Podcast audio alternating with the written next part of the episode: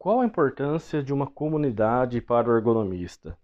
O tema de hoje, né, do nosso podcast, é voltado justamente para que a gente possa entender qual a diferença que pode fazer você estar numa comunidade, né, você fazer parte de um grupo, fazer parte de um movimento para o seu crescimento profissional.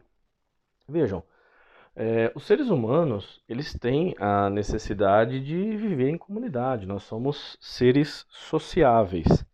E, é, portanto, a gente precisa realmente estar com os nossos pares. E o que significa isso? É, eu vou dar um exemplo aqui para vocês. Quando a gente passa, né, nós estamos saindo para jantar e a gente passa na frente de um restaurante e a gente vê que ele está lotado, que tem fila para entrar. O que, que a gente pensa, né? Bom, aquele restaurante deve ser bom, ele deve ser, deve ter uma comida muito boa é, essa, essa referência que nós temos, ela é importante porque quanto mais pessoas, mais dá a sensação de qualidade e mais faz as pessoas quererem estar lá.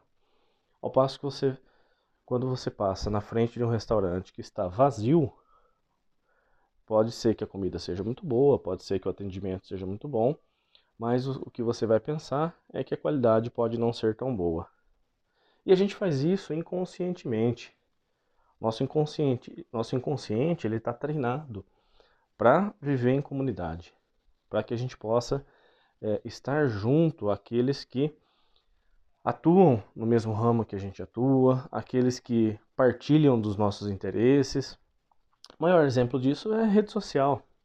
O sucesso das redes sociais, que começou lá atrás com o Orkut, depois o Facebook, Instagram, agora o TikTok, né? Todas as redes sociais. Qual é o, a grande sacada delas, né?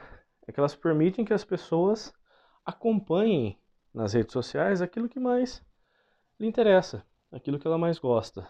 Então, você pode ter um grupo no, no Facebook, você pode seguir as pessoas A, B e C no Instagram. Enfim, agora a nova moda, principalmente para os mais jovens aí, é o TikTok.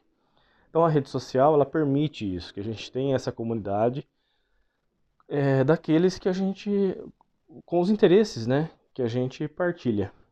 E traduzindo isso para ergonomia, qual a importância? Vejam, a ergonomia, é, em geral, é um trabalho muito solitário. Né?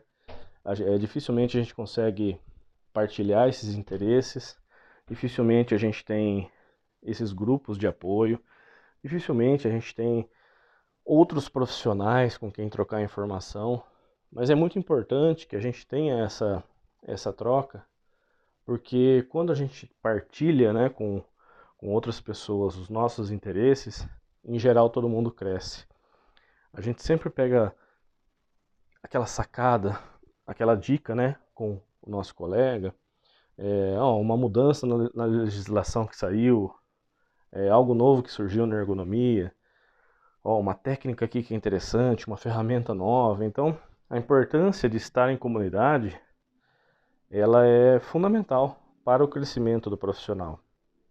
É, em geral, eu vejo que muitos colegas que têm crescimento profissional, além da atuação né, prática, teórica, é, tem uma, um, um viés voltado para a questão de comunidade, né?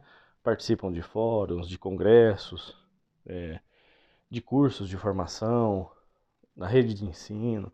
Então acho que é, é, é, fundamental. Se você quer realmente caminhar rumo à alta performance, né, ser um ergonomista de alta performance, quanto mais envolvido com pessoas com seus interesses, melhor para o seu crescimento profissional. Tá legal? Então, o recado que eu queria deixar isso é hoje, que eu queria deixar hoje é esse, né? E a gente se vê num próximo áudio. Um abraço.